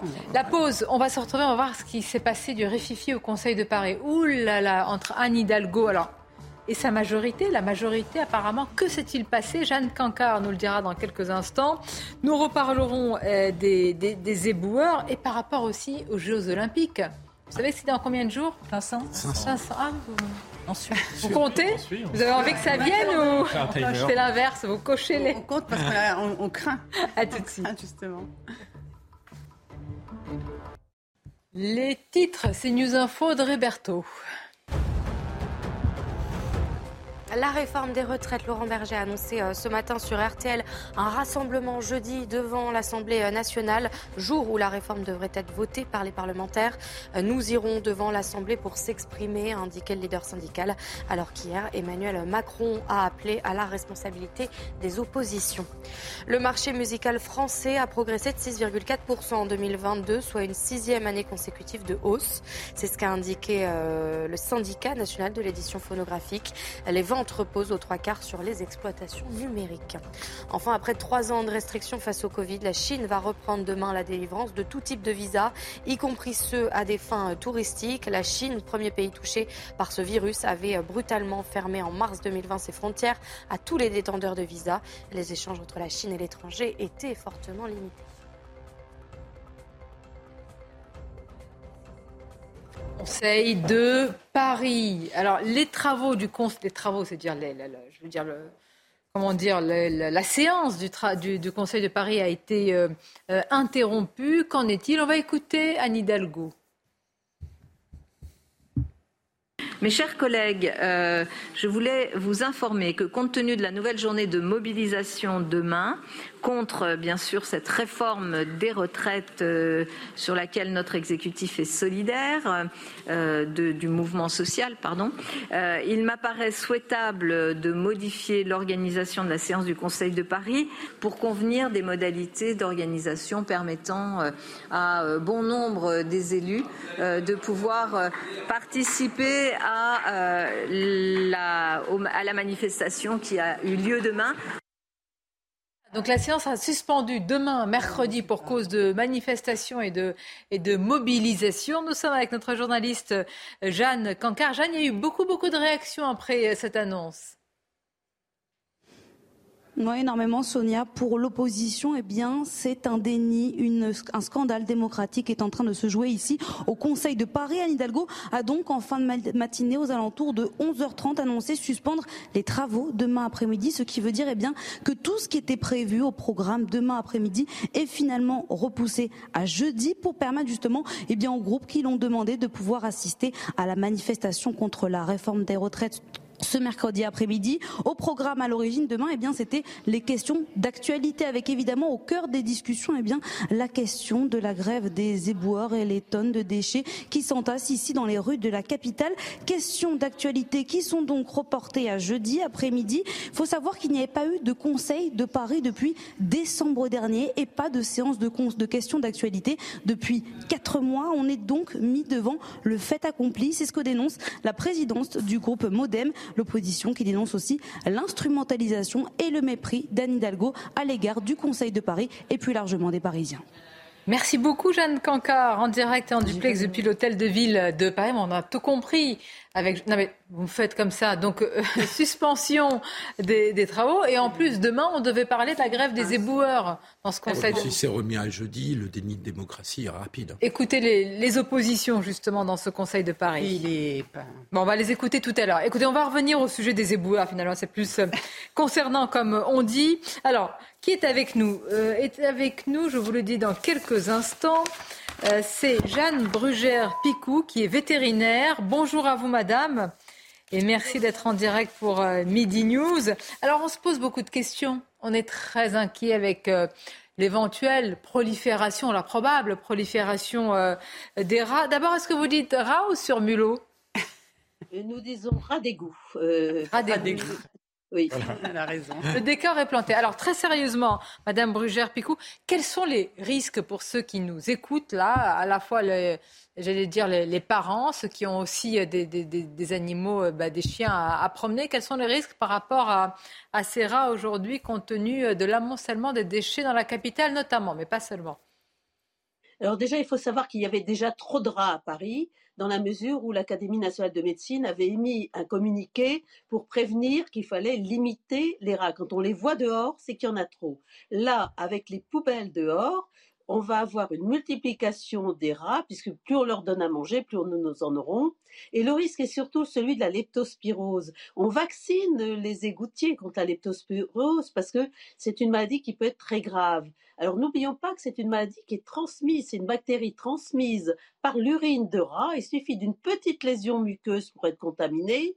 Alors si on est dans une région où il pleut, c'est comme euh, euh, souvent dans les pays d'outre-mer, eh bien on peut être contaminé très facilement rien qu'en marchant pieds nus. Alors vous imaginez que des poubelles avec des rats et en plus la pluie, eh bien non seulement ce sont les enfants, les chiens et les personnes vous avez un risque de leptospirose non négligeable. Bon, c'est-à-dire que comme l'a rappelé l'Académie nationale de médecine, les rats, eh ben, euh, c'est dangereux, vous le montrez, ce ne sont pas, eh bien, c'est pas des petits ratatouilles, c'est pas des petits personnages, non, mais c'est important de Walt Disney comme certains nous les, nous les présentent ainsi, nous les décrivent ainsi. En plus, dans une cuisine, mettre des rats dans une cuisine, c'est une aberration totale. Il n'y a que Walt Disney pour faire des bêtises pareilles. Et ce qu'il faut se rendre compte, c'est que pour les, aussi pour les gens qui ont des cuisines ou des restaurants à côté de ces poubelles, mais il y a un problème de salubrité évident. Donc, euh, je ne comprends pas que la maire de Paris ne fasse pas le nécessaire pour euh, éviter ce genre d'insalubrité. Parce que euh, quand on dit, parce que là nous avons posé la question du risque sanitaire, il est, présent. Ce n'est pas euh, tenter de, faire peur ou en tous les cas d'alerter, là en l'occurrence les Parisiennes et les Parisiens. C'est un risque qui est réel pour vous. Ah, le risque est présent parce que vous avez aussi les salmonelloses. Alors n'oublions pas que vous verrez aussi des pigeons. Alors les pigeons sont moins dangereux, mais n'oublions pas qu'on surnomme quelquefois les pigeons des rats volants.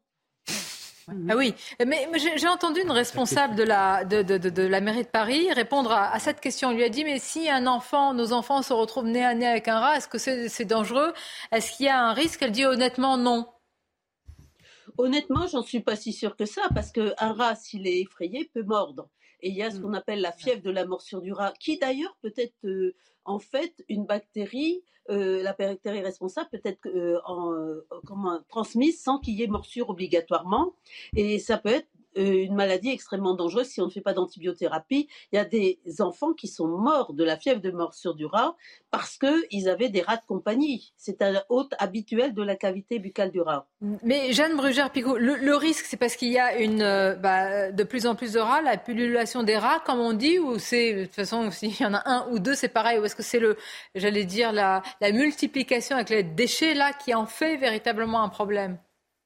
Les déchets augmentent le risque. Mais déjà, il y avait un risque pour qu'il y ait eu cet avis de l'Académie de médecine. On a déjà trop de rats. Quand on les voit dans la rue, quand on les voit dans les parcs euh, et qu'on les voit en plus entrer dans les habitations, c'est qu'il y a trop de rats. Les rats, ils doivent rester dans les égouts. Mais pardonnez-moi, il y a un vrai euh, débat de santé publique parce que je vais, je vais retrouver le nom de cette adjointe à la mairie de Paris qui dit que c'est pas un risque. Là, avec ce que vous nous avez présenté, là, euh, ça, ça, pose de, de, de, réels problèmes. Et donc la question, qu'est-ce qu'on peut faire? Parce que j'imagine qu'on pas aussi se vacciner contre ce risque, ce risque-là. aussi. vous le conseillez? Ah non, moi je conseille surtout que l'on ait affaire aux dératiseurs qui font très bien leur travail à condition qu'on leur donne ce travail et qu'on n'ait pas des conseillères de Paris plutôt naïves qui aillent dire qu'il faut rien faire. Donc en fait, les premiers habitants de Paris, ce sont les rats aujourd'hui. Euh, il y en a trop dans certains endroits quand ils rentrent dans les maisons, n'oublions pas qu'il y a aussi le risque qu'ils mangent un peu de tout, ils peuvent, ils euh, dégrader beaucoup de choses. Donc il faut se dire que le risque, c'est d'abord un problème d'insalubrité et de santé publique, mais aussi de, ils sont nuisibles sur plusieurs, euh, euh, en fait, parce, parce qu'ils peuvent être capables de euh, manger n'importe quoi. Mais est-ce qu'on peut vraiment s'en débarrasser dans la capitale? Parce qu'on dirait qu'il suffirait peut-être d'un, coup de bague, enfin, d'une grande opération, mais est-ce qu'on peut vraiment limiter leur nombre? Est-ce que si on veut, on peut dans ce domaine-là? Moi, je pense quand même que les dératiseurs seront mieux vous répondre que moi. Mais il y a quand même des sociétés faites pour justement euh, éliminer les rats. Il faut faire confiance à ces sociétés, mais surtout les appeler. Il y a des endroits où on laisse les rats se pulluler. C'est ça qui est embêtant. Bien, ben, je vous remercie, hein, Jeanne Brugère-Picou. Peut-être une dernière question pour ceux qui ont des animaux de compagnie. Parce que là, évidemment, quand vous les sortez le soir, etc., avec cet amoncellement de, déchets et les risques justement de présence euh, de rats et puis euh, les chiens qui peuvent aller euh, fouiller autour des, poubelles, là, c'est un risque aussi réel pour ces animaux?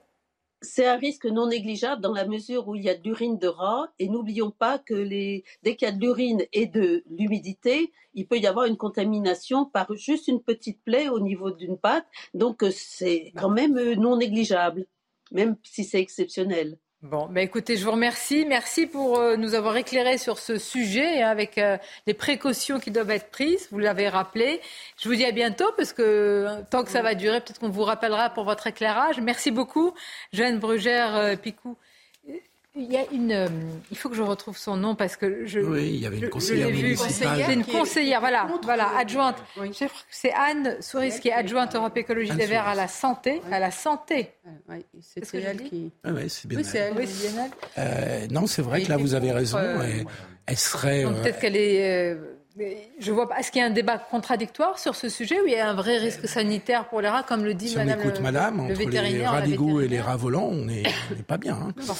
Ça rejoint ce que vous disiez tout à l'heure, Philippe, c'est que là, pour le coup, ah. à la lumière de ce qui vient d'être dit, le gouvernement, le via le préfet, euh, enfin le préfet doit euh, effectivement euh, intervenir. Oui, je suis d'accord avec vous. Et si la mairie de Paris était intelligente et habile, elle saisirait elle-même oui, le préfet pour lui dire. qu'elle n'a pas intérêt parce que sinon, regardez, oui, mais elle, elle, supprime. Mais vous imaginez que même, pour aller même sur les rails, il y a de l'idéologie. Même sur les rails, il y a de l'idéologie. C'est-à-dire qu'il faut. Bah, Madame dit à juste raison sont des rats d'égout. Quand vous entendez certains écologistes euh, parler, France, il ne va pas d'intérêt général. Moi, je pense surtout à la population. J'en ai strictement rien à faire en fait de l'idéologie politique. Je pense au bien-être des riverains, au bien-être aussi des touristes, parce que quelle image, quel message aussi renvoyer à ces touristes qu'on a vus récemment se prendre en selfie avec les poubelles derrière. Alors, je vous l'accorde, ça n'est pas très intelligent comme attitude, mais vraiment, c'est pathétique. On entend la grève, mais moi, je ne comprends pas ces postures qui ne mènent à rien. Bien. Euh, alors. Les travaux, on l'a dit, du Conseil de Paris vont être suspendus demain, alors qu'à l'ordre du jour, il était question justement de cette grève et des conséquences. Écoutons quelqu'un de l'opposition au Conseil de Paris, Rudolphe Garanier, sur ce sujet. On assiste une nouvelle fois à un déni de démocratie, mais euh, d'une façon qui est complètement irrévérencieuse, puisqu'Anne Hidalgo décide, certes avec la maîtrise de l'agenda, mais elle décide d'elle-même, contre l'avis de trois groupes d'opposition, de suspendre les travaux pour que certains élus puissent aller soutenir la manifestation. Donc, non content de faire grève sur les ordures, non content d'avoir euh, un, agenda sur les Jeux Olympiques complètement erratique, aujourd'hui, on se rend compte que Mme Hidalgo ne souhaite plus présider le Conseil de Paris, soutient euh, tous les grévistes de France et de Navarre et de Paris, et on se retrouve avec 6000 tonnes d'ordures qui sont disséminées absolument dans tout Paris. Bon, c'est un peu interne là, au Conseil de Paris. allez, allez, 500 jours avant les Jeux Olympiques. Imaginez Paris au centre du monde, toutes les lumières sur la ville euh, lumière. Il ne mieux pas qu'il y ait une réforme des retraites à ce moment-là. Ah non, non, il ne va pas y avoir une réforme des retraites dans 500 jours quand même. Ne me dites pas ça. Je sais que ce n'est pas la dernière, mais pas si vite. Je voudrais qu'on parle, parce que ça va être le gros sujet. Vous le savez, c'est la sécurité. Sécurisation, évidemment, avec tout ce qui va se passer. Alors, tout cela est résumé par, euh, par euh, notre sujet. Regardez, on en parle juste après. Jusqu'à 8000 ouvriers, 5 jours par semaine, des grues à perte de vue, chantier au pluriel, du village olympique au centre aquatique, en passant par l'aréna Porte de la Chapelle. Sur les 64 projets, 46 sont en cours. Aucun souci de manque de matériaux et un timing pour le moment maîtrisé malgré la conjoncture. C'est une prouesse euh, avec le Covid, c'est une prouesse avec l'Ukraine. La force du projet, c'est qu'on a posé un, planning en 2017 et ce planning n'a pas bougé depuis 500 jours des Jeux. Nous, on est à 9 mois et 17 jours de la livraison des ouvrages euh, olympiques euh, au comité olympique. On est parfaitement dans les temps. Une fois livré, il restera alors le temps au comité olympique pour tester, roder et aménager les équipements, une logistique multiple et variée. Je pense par exemple au village des athlètes. Il va falloir installer 14 250 lits dans l'ensemble des bâtiments. Et ça, c'est le comité olympique euh, qui le fait. Et puis ce sera le temps de l'après-jeu pour faire de ces équipements un héritage durable pour la population et la phase d'un an dite de réversibilité. Les premiers habitants du futur ex-village olympique sont attendus été 2025. Bien, voilà, on vous a planté le décor et maintenant on va voir justement l'enjeu de la sécurité. Il est résumé par Clémence Barbier. Elle fera l'objet d'une sécurité particulière. 35 000 membres des forces de l'ordre seront sur le pied de guerre pour encadrer la cérémonie d'ouverture des Jeux olympiques de Paris. Et lors des journées les plus denses en compétition, ce seront 45 000 policiers et gendarmes qui seront mobilisés. L'exécutif compte aussi sur les effectifs d'agents de sécurité privés mais cette filière souffre d'un manque de main-d'œuvre. Les organisateurs estiment les besoins de 17 000 à 22 000 agents lors de la plus forte affluence. les agents de sécurité vont faire du contrôle d'accès, du filtrage, de la palpation, euh, vont faire aussi des rondes comme dans tout événement. Sauf que là, il y a une concentration de, de spectateurs à un instant donné et à un moment donné. C'est ça la particularité. Pour dynamiser le recrutement, le cadre réglementaire a été adapté pour proposer des formations express. Un million d'enquêtes de sécurité seront également menées auprès de tous les employés des Jeux tous les agents en France et avant même d'entrer en formation, c'est important de le dire, il faut déjà passer la barrière de la moralité. C'est-à-dire que si vous avez eu euh, des affaires avec la police ou la gendarmerie ou avec la, justice, si vous avez été condamné, euh, vous ne pouvez pas devenir agent de sécurité privé. Pour pallier un manque d'agents de sécurité, le ministre de l'Intérieur Gérald Darmanin n'a pas exclu le recours à l'armée. Ah oui, quand même. Euh, alors, mais c'est une vraie formation, hein, agent de sécurité, hein, parce que palpation, vous croyez que non, c'est un... non, mais il faut suivre. Je crois que c'est 160. Alors de mémoire, hein, je crois que c'est 175 heures de formation pour obtenir voilà un titre professionnel d'agent de prévention et de sécurité. Évidemment, il vaut mieux ne pas avoir de casserole derrière soi, quand même. Donc c'est ce que Monsieur a appelé la, la moralité. Mais enfin, je ne sais pas si on est prêt à 500 jours, et c'est quand même une petite armée d'agents de sécurité qu'il va falloir. Je ne sais pas si on est prêt, euh, on verra bien. Ce qui est sûr, euh, si vous me le permettez, c'est que les JO ont toujours été un, révélateur en fait de l'état de santé du pays et de son positionnement dans le monde. Les JO de 64 à Tokyo ont montré euh, l'éveil économique, le miracle économique japonais d'après-guerre. Les JO de 80 de Moscou ont montré l'isolement de l'URSS soviétique à un moment d'attaque de l'Afghanistan. Les JO de 88 de Séoul ont montré l'éveil économique des dragons asiatiques. Et moi, ce dont j'ai peur, c'est que les JO de 2024 de Paris soient le révélateur d'un déclin économique et sécuritaire de la France. Maintenant, j'espère que le gouvernement mettra tous les moyens à disposition pour que ce ne soit pas le cas. C'est vrai que c'est une vitrine incroyable. Hein. Non, non, mais euh, Michael, qui montre sur l'enjeu. Euh, je me dis finalement que Gérald Darmanin joue un peu son avenir politique là-dessus. C'est-à-dire que, je me souviens, il était venu chez Pascal Pro, il avait dit 2024, c'est ma, c'est mon horizon.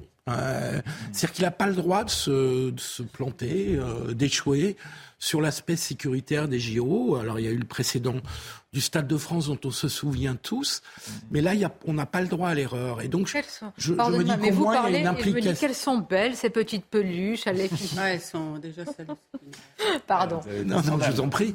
Non, mais je me dis que son implication personnelle est au moins un élément qui peut peut-être nous sinon nous rassurer, en tout cas nous dire que les choses sont prises au plus haut niveau, très au sérieux. Bon, et je rigolais pas, c'est-à-dire que les, petites mascottes, c'est les bonnets qu'on appelle les bonnets phrygiens, c'est bien ça, voilà. C'est voilà, c'est la mascotte, c'est le, scandale. Et on fait scandale. Pour quelle raison, rappelez-nous Elles n'ont pas été fabriquées. Je crois qu'elles ressemblaient à une euh, partie anatomique. Euh. Voilà. Lequel Et puis elles ont été fabriquées en. Bah, allez-y, répondez. Pas bonne mémoire. Oui, elles n'ont pas été fabriquées en France. Hein. Ouais. Oui, elle ressemblait à une partie. Euh, Exactement. vous êtes très prudent hein, sur ce plateau. Euh, bon, c'était le clitoris. Oui, voilà. Merci Philippe Libert, quand même. Mais qu'est-ce qui se passe? Mais c'est jeune. Mais c'est quoi cette jeunesse? C'est plus eh possible. on ne peut plus rien dire. Non, mais c'est vrai que le monde entier la sécurité arrivé sur nous et on souhaite tous que ça se passe bien.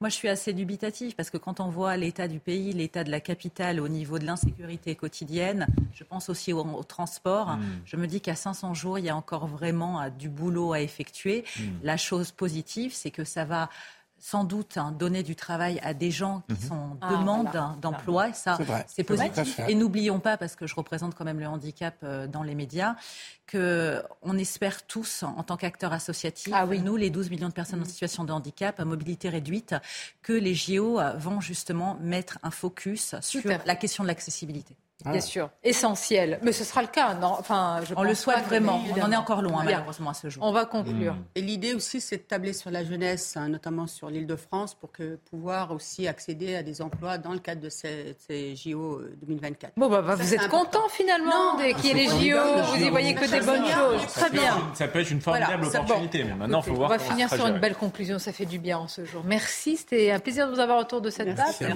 Merci. bientôt. À Merci, merci. Avant les 500, évidemment, avant, on se retrouve dans quelques jours.